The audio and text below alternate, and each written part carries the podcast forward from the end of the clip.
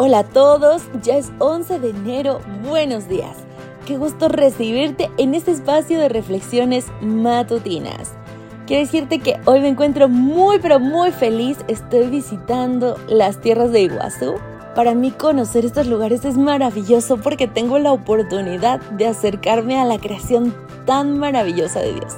Así que con esa emoción tan grande, hoy quiero compartirte la reflexión para hoy que se titula Un cubo de hielo. Vamos al libro de jueces en el capítulo 16 versículos 20 y 21. Y le dijo, Sansón, los filisteos sobre ti. Y luego que despertó él de un sueño, se dijo, esta vez saldré como las otras y me escaparé. Pero él no sabía que Jehová ya se había apartado de él.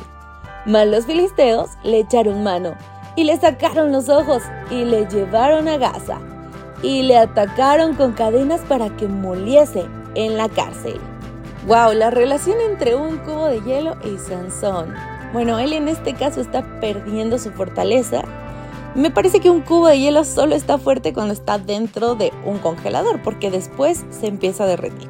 ¿Tú crees que de eso podría ir la relación? Bueno, comprobemos nuestras teorías. Hace poco, mis padres compraron un refrigerador, heladera o frigorífico, depende de tu país, como le digas. Guarda comida refrigerada a la derecha y congela a la izquierda. En la puerta del congelador hay un dispensador de hielo que produce cubos de hielo y los deja caer en el vaso. Como cualquier cubo de hielo, mientras permanezcan en el congelador están sólidos y listos para usar pero apenas caen en un vaso de agua comienzan a derretirse. Necesitan del congelador para mantenerse fuertes y sólidos. Así, Sansón se parecía a un cubo de hielo cuando seguía la voluntad de Dios para su vida. Mientras permaneció dentro de la voluntad de Dios, tuvo una fuerza sobrehumana. Podía despedazar leones solo con sus manos y levantar portones de muralla de sus bisagras. Por otro lado, cuando Sansón dejó su religión para ir tras muchas paganas y satisfacer sus propios deseos, se alejó del plan de Dios para su vida. Esta decisión tuvo consecuencias graves para Sansón. Su fuerza desapareció y los filisteos lo aprisionaron. Sin embargo, Sansón todavía tenía esperanza.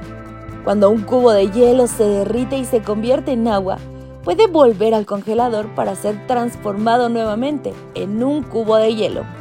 Puede recobrar su fuerza previa, y lo mismo ocurrió con Sansón. Minutos antes de su muerte oró a Dios, y Dios le dio fuerza para empujar las columnas que sostenían un edificio entero y acabar con la vida de todos los idólatras que se encontraban allí. Deberíamos aprender de Sansón y el cubo de hielo y permanecer en la voluntad de Dios para así ganar fuerza de Él. Incluso si nos hemos apartado de Él, siempre nos dará una nueva oportunidad de regresar y volver a estar fuertes en Él. Gracias por acompañarnos en esta reflexión y me encuentro muy feliz porque por fin en estos 11 días di con una respuesta. Pero lo más importante, espero que en esta ocasión tengas la oportunidad de mantener en mente que entre más cerca de Dios, más consistentes. Entre más lejos, empezaremos como un cubito de hielo a derretirnos, deshacernos y perder quién somos. Que no te pase. Me despido por hoy, que pases un día increíble. Maranata. Gracias por acompañarnos. Te recordamos que nos encontramos en redes sociales. Estamos en X, Instagram y Facebook como Ministerio Evangelike. También puedes visitar nuestro sitio web www.evangelike.com. Te esperamos mañana.